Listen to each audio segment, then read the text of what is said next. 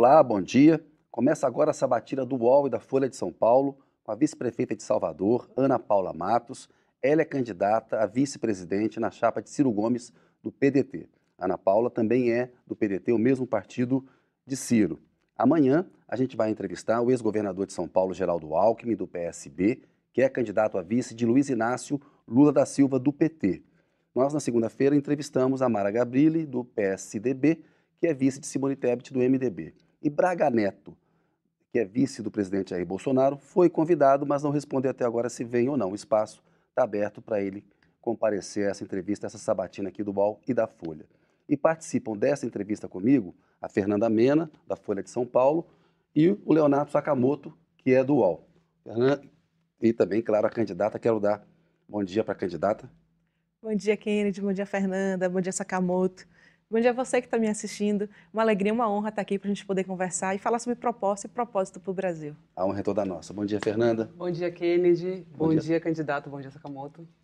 Bom dia, Sakamoto. Bom dia, Kennedy. Fernanda, bem-vinda, candidata. Ó, candidata, a partir de agora, quando a gente terminar a pergunta, aciona o cronômetro, ela vai ter uma hora para conversar com a gente. E o tema inevitável é a violência política que reapareceu no cenário brasileiro, né, de uma forma muito grave, acho que é a forma mais grave desde a redemocratização. A gente tem visto mortes é, de apoiadores do ex-presidente Lula por apoiadores do presidente Jair Bolsonaro, pesquisadores estão sendo agredidos. Um, todo dia tem uma notícia de uma de violência física, fora as violências é, verbais. Eu pergunto para a senhora, a senhora vê um risco, estamos há quatro dias das eleições, de uma escalada dessa violência ainda mais? E de quem é a responsabilidade por essa atmosfera é, de ódio e de insegurança e violência na nossa eleição? Eu sou uma pessoa de muita fé. Eu acredito no povo brasileiro. Eu tenho uma fé na qualidade do nosso povo, no bom coração.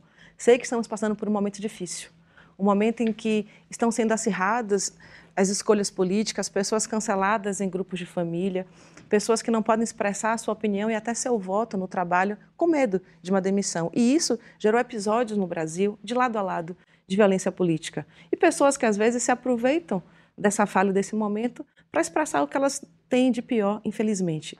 Eu acredito de fato que é papel nosso dos gestores, aqui eu sou governante como vice-prefeita da minha cidade, de vocês jornalistas, mas também dos candidatos, falarem de bons propósitos, chamarem as pessoas para discutirem o bem, para serem pessoas melhores. Então, eu sou muito prática, eu sou realista, eu entendo o que está acontecendo, mas eu vou aproveitar a oportunidade que eu tenho para chamar o povo brasileiro para, de fato, refletir sobre esse momento. Nós somos um país que sempre nos orgulhamos de sermos democráticos. Quantas vezes não já vimos namorados e namoradas e namorados e namorados, namoradas e namoradas em, em estádio de futebol com camisas diversas, discordando ou um fazendo resenha com o outro, brincando e no final somos amigos. E a gente está vendo já tem quase dois anos, se não um pouco mais, desde a última eleição, esse acirramento político. Então é momento de você que está em casa entender que sim, a gente tem que ter um certo cuidado, mas vamos vibrar no amor e na paz. Como vamos fazer isso? Respeitando o outro. Se você conversar com alguém que tem uma escolha política diferente da sua, uma escolha de posicionamento de vida, de religião, de ideológica de qualquer maneira, respeite. Se você não puder concordar, se você não puder ajudar, respeite. Muitas vezes o silêncio é o melhor caminho. Agora, também não aceite ver os maus tratos, os abusos. Use a sua inteligência, use a sua capacidade moral, a sua capacidade de ser brasileiro, pessoa boa para fazer o bem. Eu sei que, sim, é um momento difícil, mas eu acredito tanto, e quando eu falo em fé, eu falo no fé no povo mas brasileiro. A responsabilidade é de quem, senhora? A responsabilidade é de todos, todos inclusive com todo carinho, com todo respeito da imprensa. Porque nós, muitas vezes, no nosso papel que nós temos, a gente acaba reverberando e dando voz e dando vez ao mal feito. O discurso de ódio do presidente Jair Bolsonaro, na opinião da senhora, não, não é o fator preponderante? O fator preponderante é um discurso que está acontecendo de parte a parte. Me, com todo o respeito, com todo carinho, Sim. eu sei que é o seu papel de imprensa trazer isso, mas o meu papel de cidadã, de alguém que está na comunidade. Muitas vezes, essas pessoas nem têm acesso a esse discurso porque elas estão buscando o alimento para a família, estão buscando a moradia para a família.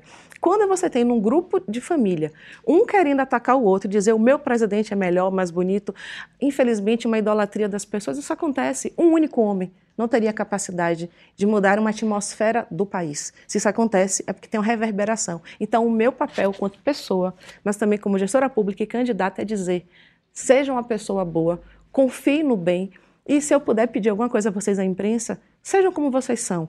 apresentem os fatos, mas não coloram, não, não tragam tintas mais coloridas. Eu vou dizer isso de modo muito claro. Quantas vezes a gente não já viu em algum lugar do mundo, ou fora ou aqui, alguém fazer um mal feito, um sequestro, uma, uma, maldade com alguém e quando a imprensa dá o nome, quando coloca na TV, essa pessoa se sente um anti-herói e aparece. Vocês estão no papel de vocês, de, denunciarem as situações. Mas o meu papel de política e de cidadã é dizer: existe isso, tenha consciência mas busque você combater o bom combate, fazendo o bem e respeitando a opinião e voto do outro. Se você que está me escutando entende, acha que o seu candidato é melhor que o meu, você tem o direito de escolher o que você quiser. Mas se você puder, dê uma atenção às pessoas, dê uma atenção aos problemas sociais, escolha pautar no bem. É isso. Então, eu não, não escondo e não discordo de você de que existe um momento de violência política no país, mas eu estou chamando a família brasileira, o cidadão de bem, para que a gente possa juntos falar sobre o bem e combater isso com tranquilidade. Tem alguém que está fazendo maluquice, você vai chegar e vai dizer, me perdoe até essa palavra muito simples do dia a dia. Então, seu candidato é tudo isso, tudo bem, que Deus te abençoe, siga. Aí se tem alguém que você percebe que de fato quer discutir política, aí você escuta. Qual o Brasil que você quer? O que você espera? Como é que você pode ajudar a construir esse Brasil? Qual é a proposta? Ou seja, de lado a lado, quando a gente deixa as emoções aflorarem, a gente acaba sem querer caindo nessa armadilha da paixão. Não caiamos nisso. Temos uma única paixão, que é pelo nosso país. Candidata, ainda falando um pouco da questão de violência, mas partindo da sociedade para falar de uma coisa um pouco mais institucional. A senhora acredita na possibilidade do presidente Jair Bolsonaro não reconhecer o resultado das eleições caso perca, eventualmente até tentar um golpe, ou uh, dele eventualmente promover algum tumulto, como aconteceu no Congresso norte-americano, quando o presidente Donald Trump promoveu um grande tumulto na capital Washington, quando não reconheceu o resultado das eleições? Eu sou estudiosa das ciências sociais, eu sou estudiosa do povo e, sobretudo, também a honra de ser professora de direito. Eu entendo que um, um, um, momento institucional do país não depende apenas de um único homem. É óbvio que alguém que tem um cargo de presidente ou de um candidato, se eu pensar no ex-presidente, tem um papel importante, pode liderar. Mas essa, essa liderança ela tem que ser muito mais pela autoridade moral, tem que ser muito mais pela sua capacidade de contagiar do que especificamente por um cargo. Se a sociedade brasileira, de fato, escolher aquele presidente que lhe representa, qualquer que seja esse, esse papel, essa escolha será respeitada. Eu vou te dizer por quê. Ninguém vai conseguir mudar uma eleição de um país sozinho. Se você pensar, até o Ciro fala muito nisso, no Exército, nas Forças Armadas, nós temos pessoas democráticas nessas posições. Se a gente pensar na imprensa, nós temos pessoas democráticas nessas posições. Se eu pensar no povo, o povo sabe o que quer. Agora, só tem um jeito de alguém discordar de uma eleição, se houver uma fraude. Não entendo que é isso que está se desenhando. O que está se desenhando, em alguns momentos, e aí eu posso falar como alguém que está nessa ter candidatura que nas pesquisas está em terceira colocação, é uma tentativa de se dizer que a gente não tem direito a disputar, que é um momento de violência política, é um momento de escolher um candidato A ou um candidato B.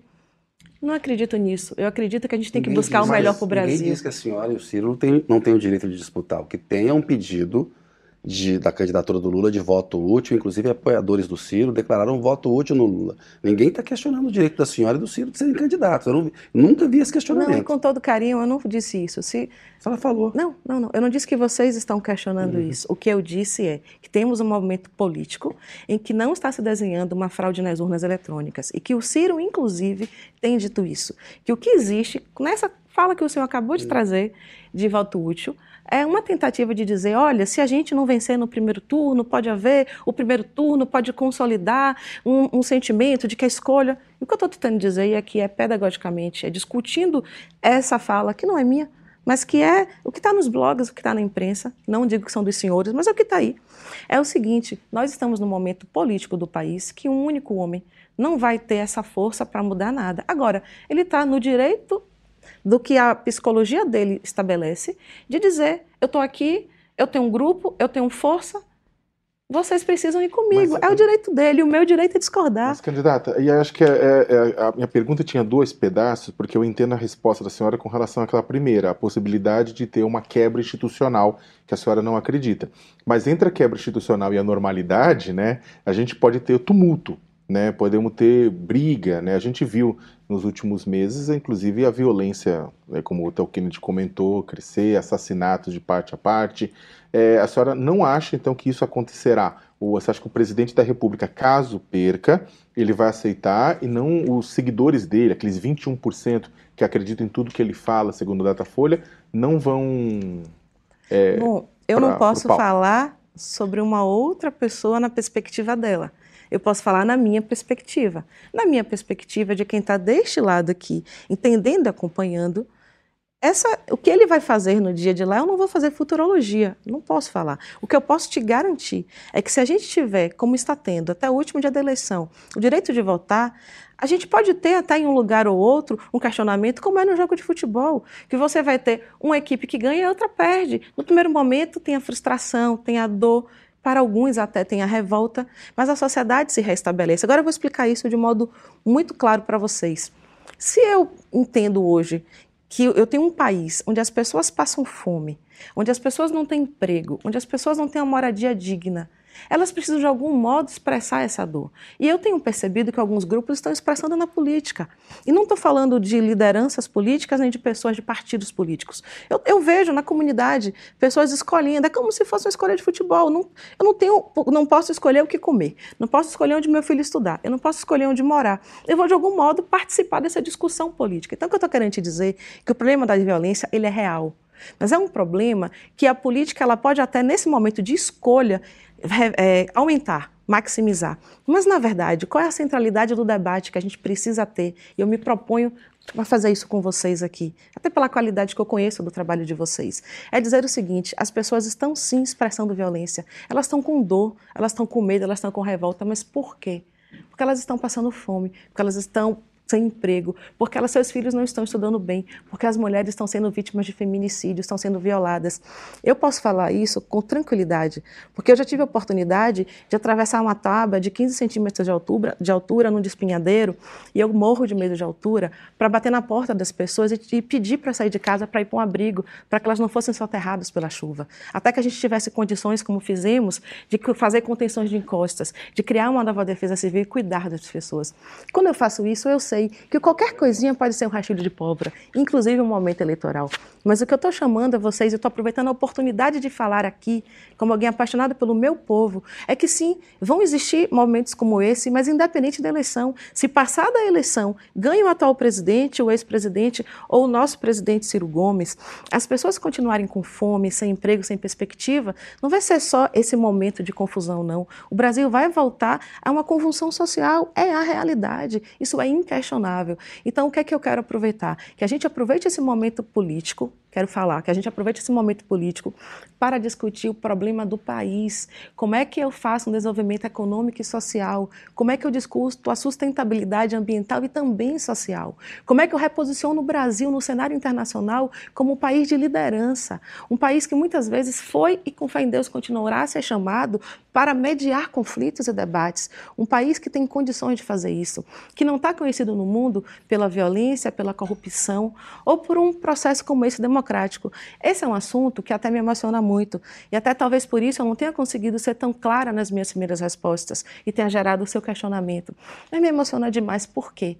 Eu entendo que esse país, que sempre foi conhecido no mundo por ser um país democrático, onde a gente, vocês que estudaram isso, eu também, sempre se orgulhou de dizer, eu posso não concordar com nada que tu dizes, mas defenderia até o fim o teu direito de dizeres, e sempre se orgulhou disso, está no momento que a gente não pode nem expressar. Eu estive no Vale do Jaquitinhonha, em Almenara, uma cidade em Minas, e uma pessoa, numa reuniãozinha, me chamou e falou, Ana, chamou o colega, oh, esse aqui é meu colega, a gente vai votar no Ciro, mas a gente não pode falar, porque na minha cidade, se a gente disser, a gente perde o emprego. Eu tive uma outra reuniãozinha numa garagem em Ilhéus, que é já, já na minha terra, que era caminho para Almenara. E aí uma senhora, depois que eu conversei, me chamou, Ana, eu estava ontem no ponto de ônibus, eu vi duas pessoas discutindo sobre como é que o Ciro vai tirar o nosso nome do SPC. Como é isso? Me explique.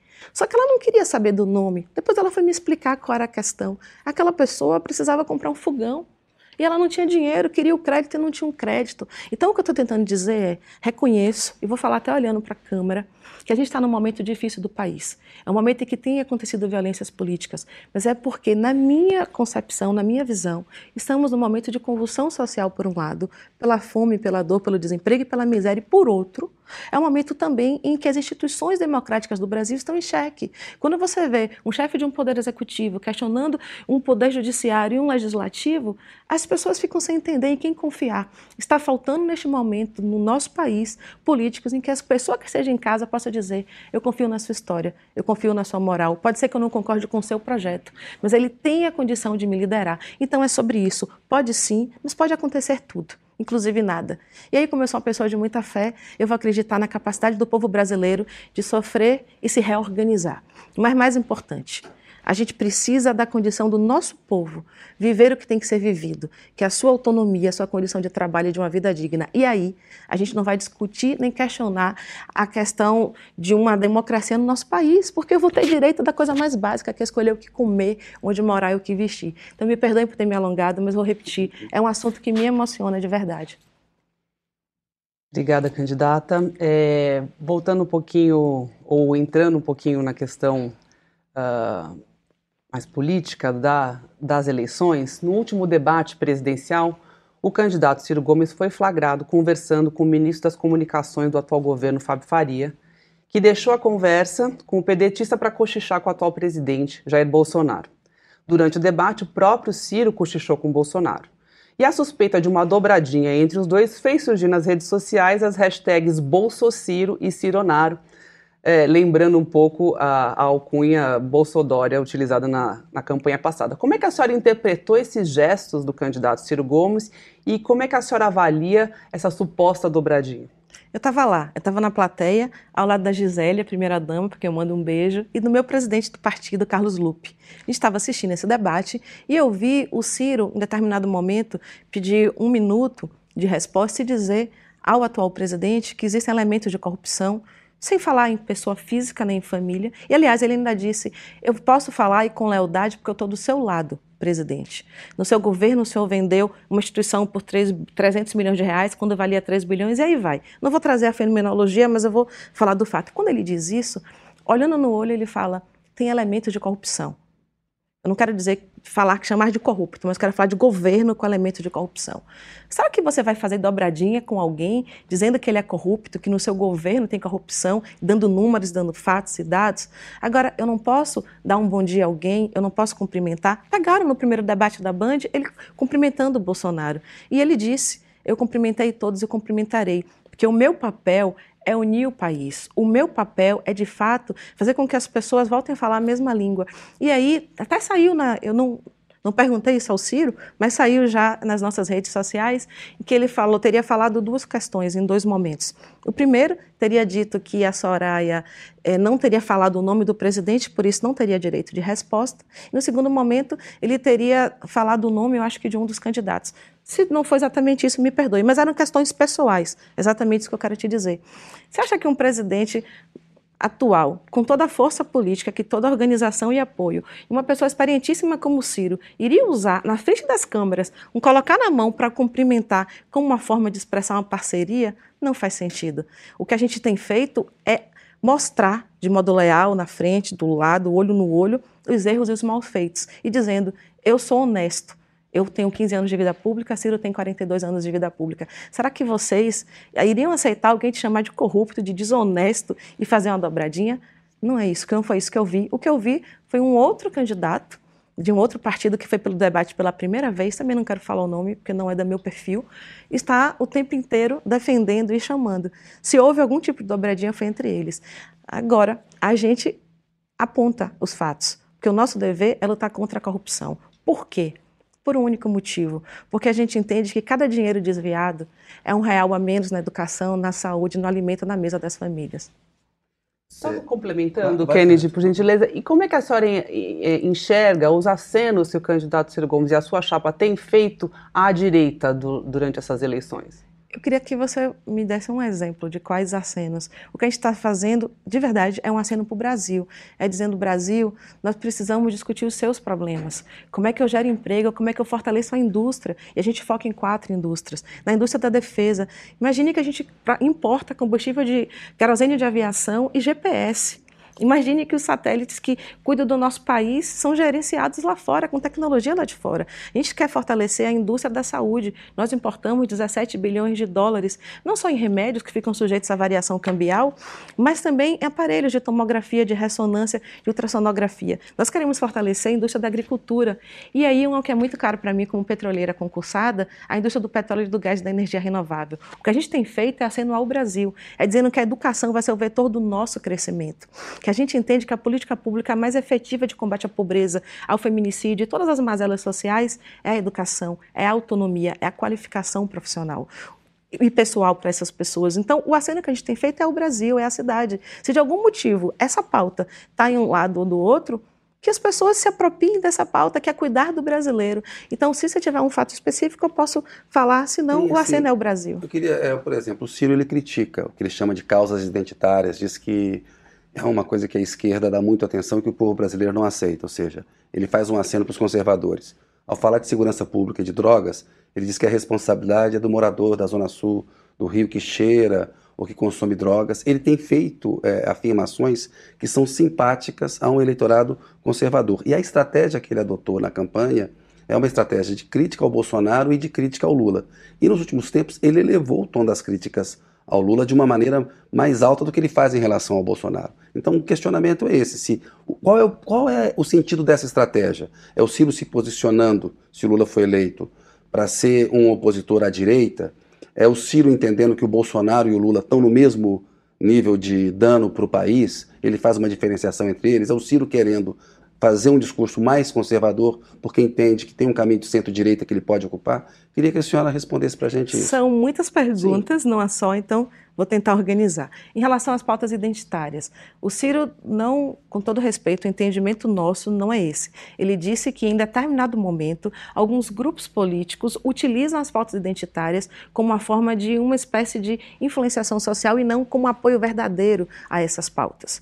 E ele apoia tanto as pessoas mais vulneráveis, as que mais precisam, que ele foi lá na Bahia buscar uma mulher simples do povo, especialista em políticas de combate à pobreza, que sou eu para poder falar. Ele poderia, dentro do meu próprio partido, pegar pessoas com nomes mais fortes, pessoas que fossem mais famosas e conhecidas no sul do Brasil.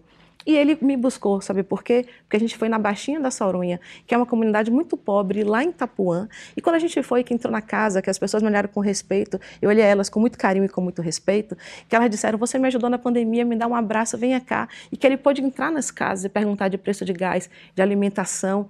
Que ele viu esse amor meu pelo povo e o povo por mim. Quando a gente entrou no carro, ele virou para mim e fez assim: Ana, essa visita já valeu a viagem. Porque ele foi para o 2 de julho, foi para outras questões maiores em termos de instituição, mas não do lidar com o povo, ele não esperava. Ali ele estava me escolhendo eu não sabia. Me escolhendo como uma representação de pessoa que luta pelos mais vulneráveis. Na minha fala inicial, eu disse: o meu papel é lutar contra toda e qualquer forma de preconceito. Isso envolve questões de gêneros, isso envolve questões da mulher negra, do preto pobre, da periferia, mas, sobretudo, isso envolve cuidar de quem mais precisa. Eu sou especialista também, além da combate à pobreza, da causa da pessoa com deficiência. Eu sou apaixonada pelo meu povo. Então, eu estou te falando isso que só muito contrafato no argumento mas muito mais do que palavra, é o exemplo. E Ciro, quando me convidou, ele me convidou, na verdade foi muito rápido, acho que vocês sabem disso. Eu fui chamada para uma reunião no PDT e quando eu cheguei, essa reunião me escolheu por unanimidade. Antes da coletiva, eu tive um tempinho para conversar com a equipe. E aí a equipe disse assim: não, você é mulher, você representa essa causa. Eu vi que Salvador foi a única que é, conseguiu combater o feminicídio no último ano, a gente reduziu em 75%, a única capital. Então a gente quer te convidar, a equipe que estava organizando o planejamento estratégico da campanha, para você defender, junto com a Gisele, a pauta da mulher. Aí Ciro chega Ó, oh, Ciro, falamos. Ele fez, não. Ana é muito mais do que isso. Ana é uma pessoa que tem formação, tem conhecimento, mas tem vivência de povo. Eu quero convidar a Ana para, sim, cuidar das mulheres, mas pensar em todas as políticas sociais e ajudar a coordenar, junto com o professor Marconi, o meu plano de governo. Então, isso só já mostra. E se você ainda tem dúvida, procura Ciro falando sobre mim, falando sobre as pautas que eu represento e que muitas vezes são os que vocês chamam de pautas identitárias. Veja como é com amor, com admiração. Candidata, desculpa até interromper, desculpa até meus colegas, mas é que a senhora acabou abrindo uma janela que eu queria só uma explicação é, rápida sobre isso. Porque, é, sem demérito para sua formação e para sua especialização no combate à fome, reconhecido, tudo isso mais, mas também convenhamos que o, o, o presidenciável Ciro Gomes procurou compor politicamente com outros partidos, negociou, tentou encontrar outros partidos para fazerem parte da chapa. No final das contas, a chapa que se acabou se formando foi uma chapa puro sangue do PDT, aí a senhora acabou entrando toda a justiça, né? Isso não mostra, na verdade, um isolamento do, da candidatura de vocês, ter apenas o PDT, é, entre todas as outras grandes chapas que estão concorrendo, você tem do presidente, do presidente Bolsonaro, do ex-presidente Lula, Simone Tebet, tudo, com mais partidos participando. Tá. Só como a pergunta foi muito centrada em Ciro, antes da minha resposta, eu vou usar uma frase do Ciro. O Ciro fala muito que um candidato que vai combater a escravidão, o sistema escravocrata, na, na, palavra dele, ele não vai ser ajudado enquanto abolicionista com, sobre esse sistema. Ele se coloca como alguém que está, de fato, denunciando os erros do sistema para que a gente possa trazer o cuidar das pessoas para o centro. Tanto que tem um número que é muito forte, que ele fala que nos últimos governos, inclusive do ex-presidente, do ex-presidente, da, da ex-presidente também, se gastou com o sistema financeiro, com juros, com o que ele chama de rentismo, 4 trilhões, ele usa até de tapioca, e 88 bilhões de reais para esse sistema financeiro e para o Bolsa Família 332 bilhões. Isso significa 12,61 vezes a mais com o sistema financeiro do que com o cuidado das pessoas. Então, quando ele diz isso, obviamente ele está questionando a estrutura, o sistema. E essas pessoas que aí estão de lado a lado, com todo respeito à história e o legado de cada um, estão buscando essas pessoas que, inclusive, agora, não sei se vocês viram na última aparição do ex-presidente, estava lá o Meirelles, está o Alckmin com quem ele sempre brigou. Não sei se isso é certo ou se é errado. Quem vai votar é quem vai decidir. Eu só estou querendo mostrar que a nossa escolha é uma escolha por discutir o povo e, sobretudo, por entender como se gastar menos com as finanças e mais com as pessoas. Então, para fechar essa resposta, vindo Ana Paula agora, que acredita em tudo isso, mas eu quis usar os termos dele para ficar muito claro quando o Ciro me escolhe, o que, que ele está dizendo para o país? A gente está num momento que a instituição democrática está em xeque, já falamos disso, em que muitos políticos são mal vistos pela pessoa em casa. Ah, eu vou ver político, ah, política é tudo igual. E aí chega alguém que é concursada, da Petrobras, que é professora, que tem uma história independente da política, que vai ter uma história depois da política. E, sobretudo, que é ficha limpa, que tem ideologia, mas que tem pragmatismo, que tem a capacitação técnica, mas tem serviços prestados. Acabei de falar, Salvador foi uma capital a única do país que reduziu o feminicídio em 75%. Então, quando ele faz isso, é: ora, se o sistema não vai vir comigo, se esse sistema que tá, é escravocrata não vai aceitar um abolicionista, eu vou buscar alguém que tem aquilo que me complementa. Ciro vai falar as instituições, foi ministro da Economia, Ciro um grande governador, um grande prefeito, uma pessoa que é um professor nessa área, mas que também tem muito amor pelo povo. Eu também sou professora, eu tenho uma formação. Para mim é mais fácil, inclusive, enquanto história de vida, falar em ambiente econômico do que ambiente social. Mas a necessidade de cuidar do meu povo pobre e sofrido fez fazer com que o amor por eles e o social falasse mais. Se vocês perguntarem em Salvador, todo mundo vai te dizer que eu sou assistente social, eu não sou. Mas eu tive a missão de duas vezes ser a secretária de Ação Social e Combate à Pobreza. E para eu fazer isso, eu estudo. Então as pessoas acham que eu sou. Então, o que, que eu estou querendo te dizer com isso? Sim, tem um sistema que não nos apoiou, que não entendeu as nossas ideias. E na realidade que ele tinha, tinham pessoas com maior nome e com grande valor, como a própria Juliana Brizola. Ele foi lá e, por unanimidade, com o apoio dessas grandes mulheres, com a delegada Marta Rocha, eu fui é, convidada para vir. E sabe o que é que significa? Que a gente pode ter menos tempo de TV, que a gente pode ter menos fundo partidário, mas a gente, se conseguir chegar no coração das pessoas e de fato querer o mesmo Brasil que elas querem, a gente vai conseguir, com o apoio do povo, chegar lá na presidência, na vice-presidência. É sobre isso. Olha e Kennedy, só. eu não terminei de te responder. Você ainda quer que eu volte? Não pode. É, ele até outra coisa que ele falou também em fascismo de esquerda, que é uma coisa que não existe. Existe fascismo é de direita, de extrema direita. Você pode falar em autoritarismo de esquerda. Então tem discursos do Ciro que são claros acenos para um eleitorado mais conservador. É, só para repetir a pergunta para quem está nos acompanhando, né? É, qual, é, qual é o sentido dessa estratégia? Não é estratégia. Ciro é um cara honesto. Ele é honesto não só no gerir, no não roubar, como no pensar e não falar. Ele entende que hoje existem dos dois lados, como eu citei exemplo, um modelo econômico igual que privilegia os bancos, que privilegia a estrutura financeira e que gera uma concentração de renda. Dos cinco brasileiros mais ricos tendo a mesma renda que os 100, 100 milhões de brasileiros mais pobres. E o que ele está dizendo é: você que da direita e você da esquerda, porque a gente não está discutindo como gerar emprego? Porque não estamos discutindo qual é o melhor plano de governo? Por que, que a gente não está falando isso, está falando sobre isso? Então, quando ele diz, e aí vem a esquerda, assim como a direita, e vem com essa campanha que a gente já falou de voto útil, o que ele está falando? Vocês estão querendo entrar na cabeça do povo. E ele entende o fascismo como uma tentativa de você criar uma lógica racional para fazer com que a pessoa não enxergue o ponto de vista que seria dela. E que ela, ou que ela aceite, olha, esse candidato eu acho que é o mais preparado, eu acho que ele não tem elementos de corrupção, mas o outro vai vencer em primeiro lugar. Então, ele está denunciando isso. E esse é o termo que as pessoas entendem.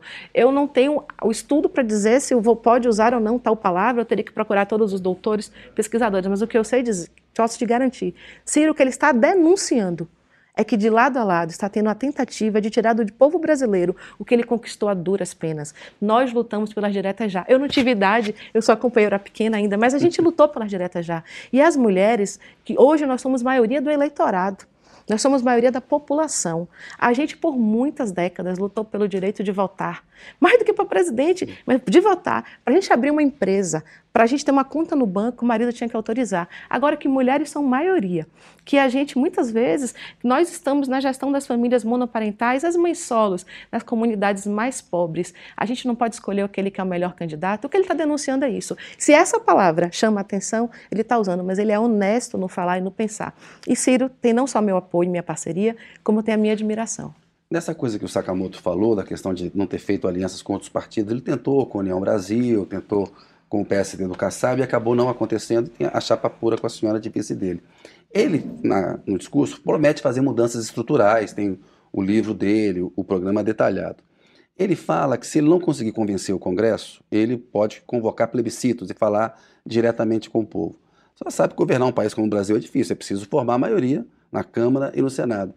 Uma receita de convocação de plebiscito não é uma, contratar uma crise com o Congresso e sofrer um risco de impeachment, ou seja, para implementar esse projeto que ele tem, ele não precisaria fazer alianças políticas que ele não conseguiu fazer na campanha eleitoral? Nós fizemos uma escolha que é para trazer a verdade, mesmo que isso tenha complexidade. Nós temos 52 segundos de TV. Nem sempre você consegue ir à profundidade de cada ideia. Mas o que que Ciro tem feito, inclusive a, a internet, a grupos, como foi agora no Flow, passando três horas discutindo. O que é que Ciro tem feito? Tem dito às pessoas: o Brasil tem problemas, não é simples resolvê-los. Ele se coloca como amigo da Simone Tebet e diz: eu não posso me associar a Simone porque nós temos divergências econômicas, mas somos amigos, somos pessoas de bem. Assim ele fala. Então, vou respondendo a sua pergunta diretamente. A gente tem hoje um, um pacto federativo em que muitos dos, dos, estados brasileiros, 23 dos 27, estão num momento em dívida, endividados. Vocês sabem que senadores e deputados estão muito mais próximos às prefeituras e aos estados porque é onde está o seu eleitor. Sendo assim, a gente fez duas escolhas. A primeira, uma aliança programática com o povo.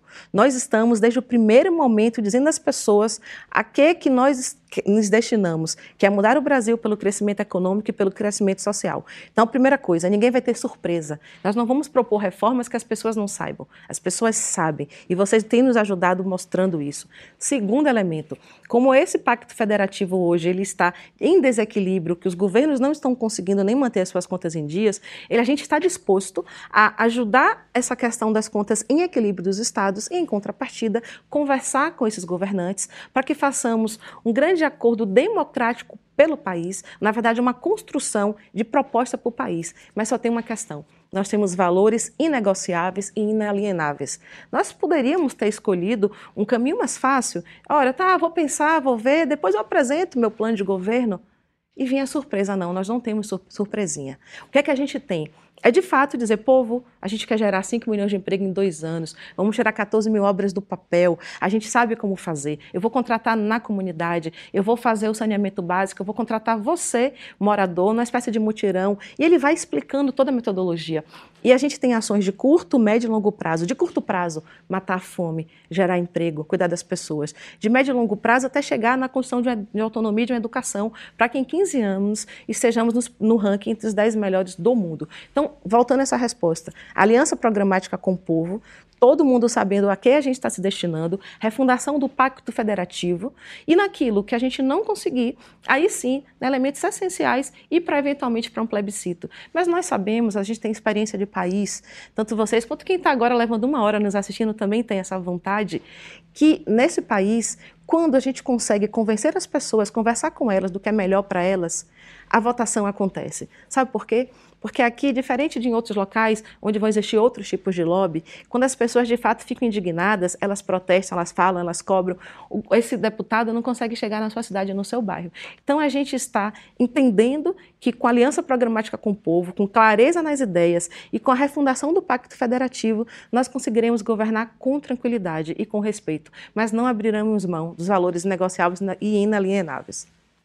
Candidata, o Ciro tem atacado o pedido do PT de voto útil contra Bolsonaro, mas em 2018 ele fez a mesma coisa. Ele dizia que tinha mais chances de vencer Bolsonaro do que Haddad e pedia então um voto útil nele. Não é uma contradição criticar uma prática que ele já adotou?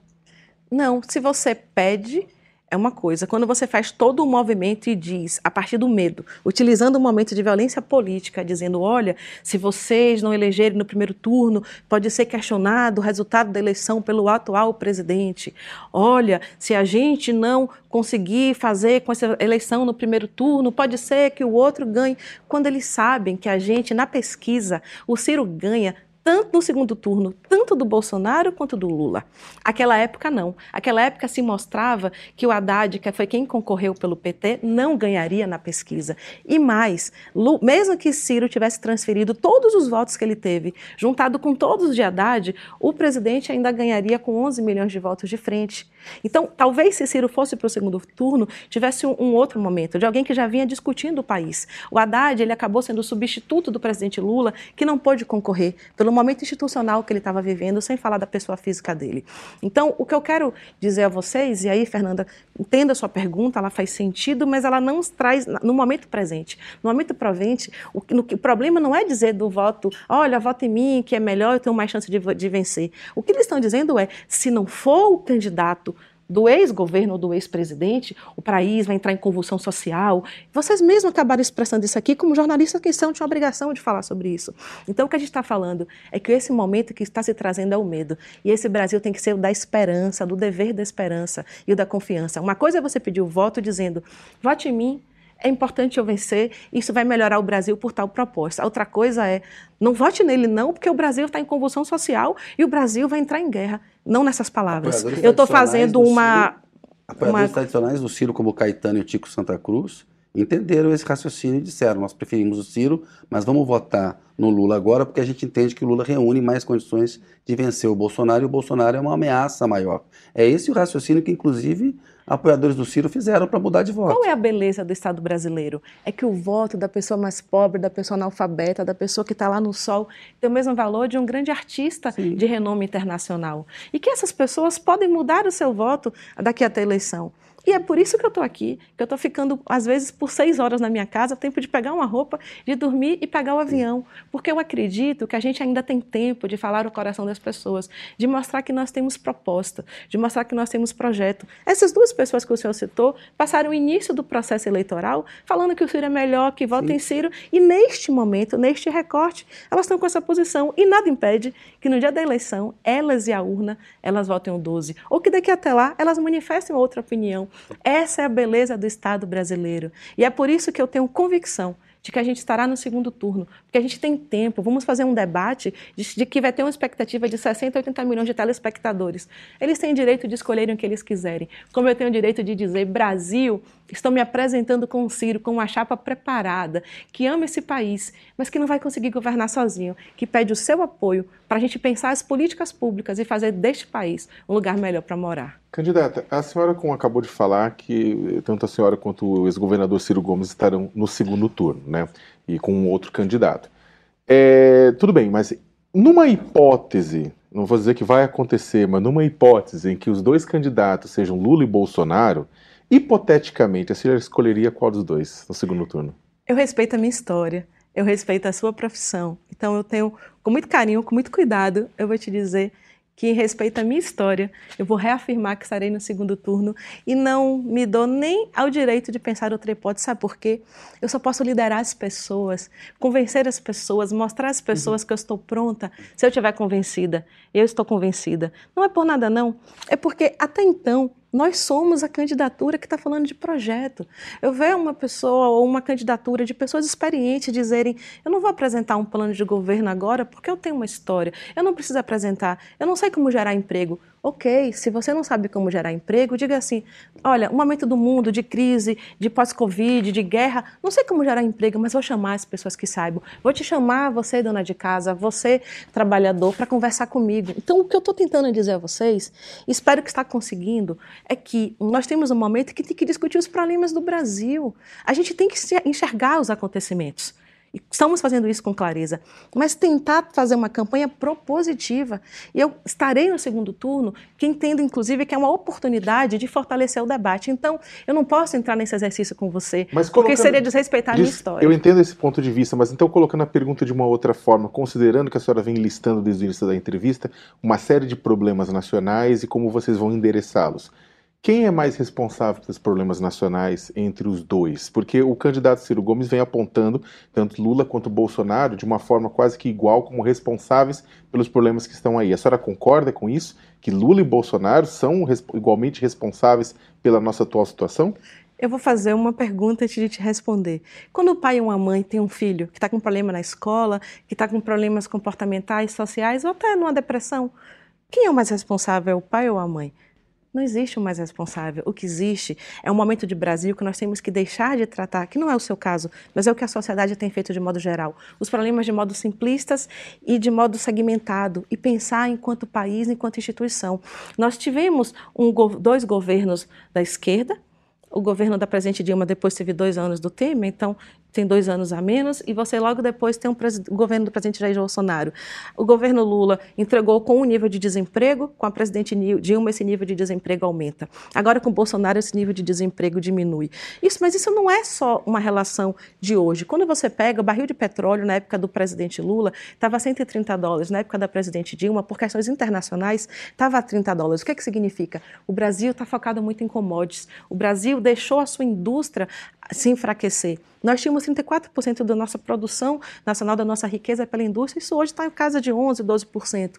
Então, o que, é que eu estou tentando, tentando explicar? Não é culpa de um único homem ou de dos dois homens até porque você não faz um governo sozinho. É um momento em que a sociedade brasileira se permitiu, por vários motivos, que eu não vou ter tempo aqui para falar, deixar de cuidar da equidade social do povo, da geração de riqueza de país e pela nossa potencialidade de minérios, de nióbio, como o atual presidente falou, ou no passado do petróleo, a gente ficou nessa riqueza. Esqueceu de cuidar da construção do povo e do emprego. Então, se você pensar em responsabilidade, todos os governantes que infelizmente, contribuíram para a diminuição do PIB e diminuição do emprego. E aí eu vou ter que citar os últimos presidentes, são corresponsáveis, mas eles não fariam isso sozinhos. Tem também nós, sociedade, que os elegemos. Então, o que é que Ciro e eu estamos dizendo? Ora, nós estamos discutindo o Brasil, temos propostas, temos ficha limpa, somos honestos. Existiram elementos de corrupção nos dois desses, desses dois grupos políticos, sem entrar em fulanização nem em pessoa física. A gente está se propondo a, quando for presidente e vice, nossos ministros vão ter que abrir mão do sigilo fiscal e sigilo bancário. Nós vamos ter um sistema de combate à corrupção interna e de transparência. Nós temos que investir, inclusive, muito mais na tecnologia, na melhoria da metodologia e da pedagogia de gestão e de instituição do que, de fato, na perso no personagem, no mito do presidente ou da vice, etc. Então, o que, é que eu estou tentando te dizer? Se eu disser quem é o mais responsável, é como se eu dissesse é uma pai ou uma mãe, você é o culpado e você não é. Um e meu papel mais, não é esse. Um deles, candidato, seria mais danoso ao Brasil? Quem causaria mais dano ao Brasil, o Bolsonaro ou o Lula?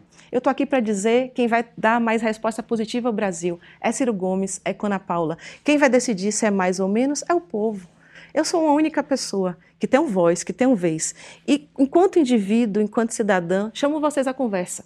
Mas aqui eu tenho um papel. Eu não posso esquecer que eu sou vice-prefeita de uma cidade, eu não posso esquecer que eu sou uma candidata. E o tempo que eu tiver, eu vou usar para falar de proposta. E dizer às pessoas que estão ali: me dê o que você tem de mais precioso. Não é seu voto, não. É o seu tempo e a sua atenção. E se você prestar atenção na gente e confiar na gente, aí sim, mais do que o seu voto, eu lhe peço também a sua militância. É, candidata, a senhora se declara uma mulher é, negra de pele clara, que não sofreu preconceito por causa da cor de pele, mas que tem lugar de fala no combate ao racismo e ao preconceito. No momento em que o Brasil discute né, a questão do racismo estrutural e a questão do preconceito baseado em gênero de uma maneira, acho que nunca antes tão intensa, a senhora não tem receio de que a sua identidade racial e, e o fato da senhora ser mulher possa estar tá sendo usado para legitimar um candidato que critica o que ele chama de causas identitárias e que tem uma origem na aristocracia cearense?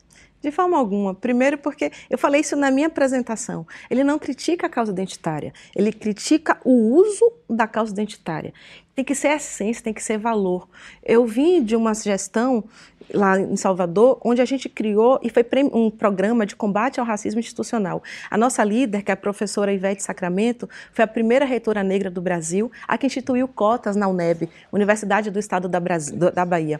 Esse prêmio, esse projeto de combate ao racismo institucional foi premiado lá fora. Vocês sabem o que é isso? A gente fala muito de racismo estrutural, mas nem sempre fala institucional. É formar os nossos servidores, os nossos gestores, cada pessoa que atende alguém da população de Salvador para cuidar e para servir. Nós fizemos esse trabalho. Nós fizemos um trabalho nas escolas para que a gente, inclusive, formasse as crianças para questionar esse racismo e tivesse uma, uma, pedagogia, uma educação antirracista. Nós temos um programa de combate ao racismo estrutural na, na geração de oportunidades de políticas públicas, porque é essencial. Se você vai na periferia, lá estão as mulheres pretas, chefiando famílias, as pessoas pobres. E Salvador, ela tem 82% da sua população negra. E negra na, na condição, inclusive legal, de pessoas que são pretas e pardas, pardas com origem negra, porque você também poderia ter pardas com origem indígena. Uhum. Então, quando a gente faz isso, 82% da população. Agora, eu não posso dizer que eu sofri preconceito pela cor da pele, porque 82% a minha pele não é a pele mais retinta. E por qual é a importância disso? Eu não vou aqui para discutir nem fenótipo nem genótipo, mas para dizer, olha, temos que prestar atenção no povo preto. Temos que prestar atenção nas suas dificuldades. Temos que trazer políticas de ação afirmativa. Eu não fui formada assim no sentido acadêmico, mas eu era professora na Faculdade Batista Brasileira e lá era uma faculdade que dava muita bolsa, então tinha muitos alunos policiais ou alunos de baixo poder aquisitivo que eram negros. E uma aluna uma vez me chamou na aula de direito, professora, eu queria conversar com a senhora, eu queria entender melhor isso. Eu tenho uma filhinha, ela tem sete anos de idade. Ela me chamou hoje chorando, queria mudar o cabelo e queria mudar a cor dela. Porque a médica dela, porque a professora dela, a professora dela de balé, ela pagava o balé para a filhinha elas não são negras, elas são brancas. E aí, professora, naquele momento eu fui estudar.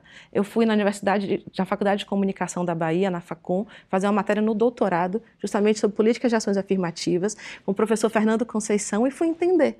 Eu fui entender que no Rio tem um professor chamado Marcelo Paixão, que faz exatamente o estudo do IDH, aquela época, há mais de 20 anos, e na época ele tratava brancos e não brancos. E aí, hoje, aliás, semana passada, se eu não me engano, tem 10 dias, um menininho foi notícia, porque os colegas chamavam ele de cocô, me perdoe o termo, pela cor da pele. Ele queria mudar a cor da pele.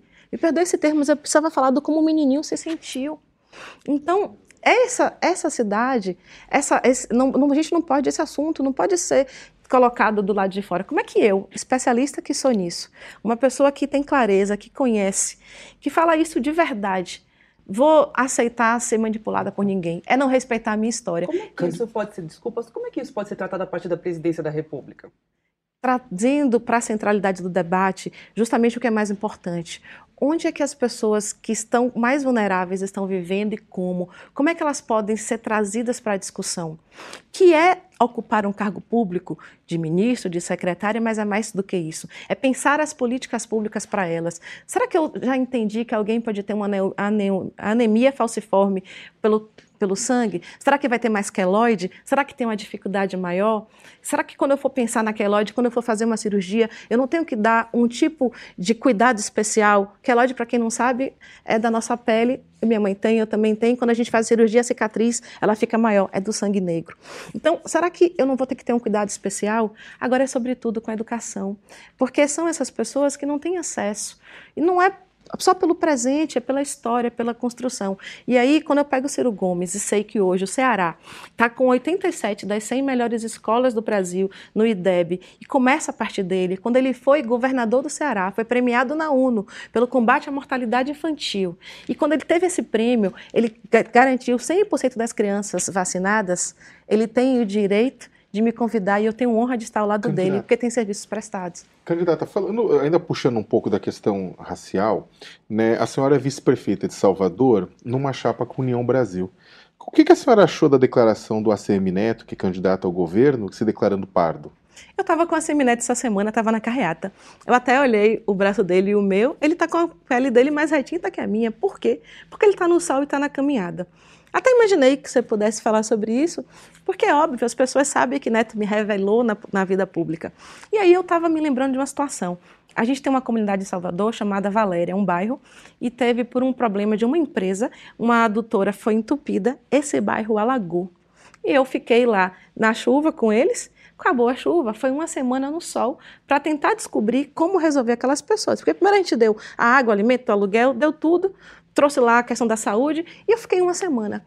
Eu fiquei com a minha pele extremamente retinta, tomando sol. Então, a Semineto foi o prefeito foi o governante que trouxe o professor Ivete Sacramento, que criou esse programa de combate ao racismo institucional, combate ao racismo estrutural e que investiu 82% dos recursos públicos nas áreas mais pobres. Na pandemia, chegou a quase 90%. Na primeira eleição, ele, a cidade ficou dividida entre vermelho e azul. Azul do DEM e vermelho, à época, o, o, oponente Mas era o PT. Só para. Se declarar pardo não é uma jogada eleitoral? Não, não, não é. Só para finalizar.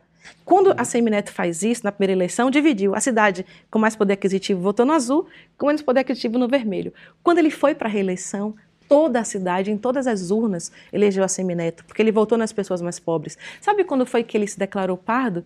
Quando não tinha nem nenhum benefício eleitoral nem financeiro, em 2016. Na certidão de nascimento minha e na dele está como pardo. Agora, o que a gente tem que discutir, que eu acho que é o que eu tenho percebido, eu até vi isso num grupo, é um grupo que eu faço parte, as pessoas lá confundem, algumas acham que eu sou candidata a vice-governadora, por eu ser Ana uhum. e a Ana Coelho também ser vice-governadora, a candidata dele. Aí botou alguém no grupo, a semineto rico, se declara pardo, a vice dele eu até entendo. É uma pessoa que veio do social, que tem política, tem lugar de fala. Ele está com a pele mais bronzeada que a minha. Mas por quê? É porque ele tem uma vida financeira maior.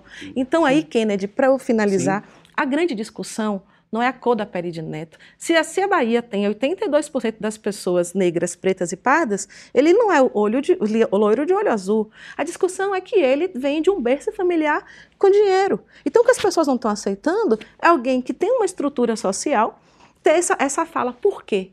Porque está claro aí, sem nenhum mimimi, que a pessoa com a pele mais retinta está na pobreza, está sem o lugar da escola, da educação. Então é uma questão muito mais de questionamento social do que da cor da pele. Agora, ele traz um grande, um grande bem para o Brasil. Nós estamos discutindo Sim. o poder e, e, a importância de se declarar negro, preto ou pardo. A Semineto tem lugar de fala de quem combateu o racismo. E por isso eu respeito, admiro e votarei nele agora no domingo junto com o meu voto em Ciro. Candidato, estamos chegando aqui na reta final da entrevista e tem o pinga-fogo. E eu espero que ainda sobre tempo para a gente abordar algumas questões com a senhora. Pediria que a senhora respondesse sucintamente, em uma, duas palavras. É, João Goulart. João Goulart faz parte da construção do país. Tem benefícios institucionais e é um personagem importante da nossa história. José Sarney. José Sarney, eu era pequena, eu estava na fila lá com minha mãe para comprar o leite. Então, ele foi importante por ser da parte da democratização, mas infelizmente não conseguiu organizar economicamente o país. A gente viveu aquele problema dos preços e da falta de alimentação. Itamar Franco.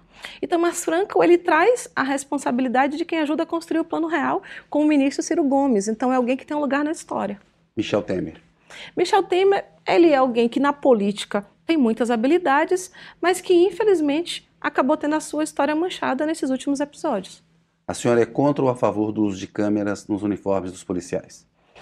Eu não entendo que isso tem que ser estudado. Se você me perguntar objetivamente, eu acho que o uso da câmera protege o policial e as pessoas. Mas eu não, me perdoe, eu não daria essa resposta simplista, porque eu acho que eu tenho que estudar a fenomenologia e o governante, eu preciso falar isso com vocês, não tem direito de achar nada. O governante tem que estudar com anamnese, pegar dados científicos, verificar onde se colocou câmera, foi melhor ou foi pior, no momento do Brasil, qual ambiente é melhor ou pior. Então, aí, aparentemente, é positivo, mas para eu tomar essa decisão como governante, eu vou estudar e vou ver onde foi colocado, se deu certo ou não. A senhora é a favor ou contra voltar a restringir mais a posse e o porte de armas, como prevê o Estatuto de Desarmamento, ou afrouxar como o Bolsonaro fez é, via decretos? vou repetir, eu não acredito em soluções simplistas, eu acredito em construção social. Eu entendo que o uso indiscriminado de armas é ruim para o Brasil, eu sou a favor da vida. Mas entendo que a gente precisa dar ao jovem o direito de sonhar, estudar bem, ter um bom estágio, um bom emprego. E o sonho dele seja ter um notebook, um computador, montar um escritório, ou ter uma carteira assinada, ou ir para o exterior fazer um intercâmbio, ser doutor. E não ter uma arma. Então, eu sou contra o uso indiscriminado de arma, mas eu quero estudar o fenômeno social do Brasil para construir as políticas públicas. A favor ou contra ampliar a possibilidade de aborto legal no Brasil, que hoje está previsto caso de risco da mulher morrer, é, resultado de um estupro, a gravidez, ou feto sem cérebro, anencéfalo? Eu sou pela vida. Poderia começar dizendo que sou cristã, mas eu vou dizer eu sou pela vida. Nós já temos um ambiente legal, um marco legal, onde essas questões já estão estudadas. Não entendo que é momento de se ampliar nada. Então, eu como sou a favor da vida, eu não posso pensar em ampliar agora. Eu, com 14 anos de idade, participava de grupos que discutia a gravidez na adolescência.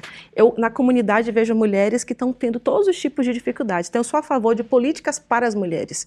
E nessas políticas para as mulheres, elas possam organizar a sua própria vida. Mas entendo que o marco legal do aborto, como está, é o que a maturidade brasileira estabelece. Eu sou a favor da vida, eu sou cristã. Eu não posso ser a favor de ampliação do aborto como indivíduo. Como sociedade, é o que eu te falei, é ajudar as pessoas. A favor ou contra legalizar a maconha? Eu não sou usuária de maconha, nunca usei na vida, e vou te repetir, como pessoa eu sou contra. Agora eu entendo que tem cidadão na rua, tem cidadão no bairro que está sofrendo pelo uso ou pela falta dele. Eu acredito em políticas de saúde, mas em legalização, neste momento, como pessoa, eu não sou a favor. Mas como política, entendo que isso não é meu papel. Esse papel é do legislativo, é um papel de maturidade social que se discuta quem tem que se discutir. Então, eu, como governante, não vou dar opinião. Acabei de dizer, governante ele tem que estudar, tem que tomar decisões envolvendo a sociedade. A favor ou contra as cotas raciais? Eu sou a favor das cotas raciais pelos exemplos que eu dei a vocês, mas entendo que são políticas que têm que ser construídas. Não é para a vida inteira, é para você entender onde está o problema, tratar com equidade e fazer com que a pessoa tenha autonomia. Eu garanto que o cidadão brasileiro quer receber o seu salário pelo seu emprego, quer passar no concurso, quer passar na faculdade pela sua oportunidade. Mas se ele não teve a oportunidade de estudar, a gente tem que fazer a cota e dar uma condição para ele construir. A favor ou contra privatizar a Petrobras? Absolutamente contra, eu sou petroleira e eu penso que a Petrobras é a riqueza do Brasil. A favor ou contra a revogação da reforma trabalhista? A gente entende que tem que fazer daqui a seis meses de governos uma refundação do nosso pacto trabalhista. Então, é muito mais do que revogar a reforma trabalhista, é repensar o trabalho. Só para vocês, gente conversar, tem 50 milhões de pessoas no Brasil, aproximadamente, que trabalham com aplicativos, que se tiverem uma doença, vão morrer de fome, não tem um sistema previdenciário pensado para elas. Eu tenho mulheres que fazem o mesmo trabalho que o homem e ganham 70% do que o homem ganha, assim como tem as pessoas negras. Então, é muito mais do que revogar a reforma trabalhista é refundar o pensamento de trabalho, é respeitar as leis internacionais, a OIT e, sobretudo, a gente pensar um novo código de trabalho que é muito maior do que essa pergunta permite responder. Um livro. Eu tenho uma paixão na vida que é Irmã Dulce, que é quem coloca um filme, é uma pessoa que trabalha no combate à pobreza, e a partir dela eu passei a estudar biografias. A última, o livro que eu estou lendo neste momento são As Vidas de Chico Xavier porque ele foi um, um, homem que fez muito bem na cidade. Então, preciso falar, já que eu estou falando dela, o livro que eu estou lendo hoje é esse. Agora, se eu pensar em livro que reflete o Brasil, eu poderia falar da Bíblia, independente da religião, que é você buscar entender pela história, pelos Dez Mandamentos, e um livro que eu acho que seria a minha cara que eu estudei quando eu era pequenininha era um livro de Dali Carnegie, que apesar de não ser da minha idade, que é aquele livro Como Fazer Amigos e Influenciar Pessoas, não é o título, esse é o título traduzido, mas é um livro que te ensina a respeitar o outro, que te ensina a ouvir o outro, a fazer elogios sinceros. Sabe por que eu li esse livro? Só para finalizar, eu aprendia muito rápido. Teve uma época que eu só conversava com adulto, aí meu avô me colocou do lado dele e falou, vem cá, você quer conversar com adulto, Vá ler aqui, eu vou te estudar. Então, esse livro não representa o que ele tem, mas o meu avô me ensinando a ser uma pessoa melhor, a ouvir o outro. E é isso que me representa: o ouvir, o cuidado, o sentir, o ser uma pessoa melhor. Uma música. Eu não tenho tanta relação com música, mas eu venho, sempre quando eu estou na rua, eu vou cantando assim: Senhor, abençoa as famílias, a minha também. Você vê quando você cantar. Ou então, Jesus Cristo, Jesus Cristo, eu estou Roberto aqui, Carlos. de Roberto Carlos.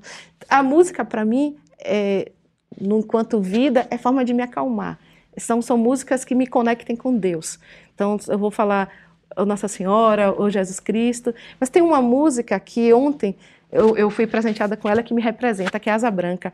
Tive um evento, aliás, na segunda em Salvador, até por isso eu não estava no manifesto, evento grande, um menininho tocando violino, o nome dele Douglas, tocou essa música. Eu falei, olha, a única música que eu aprendi a tocar no teclado.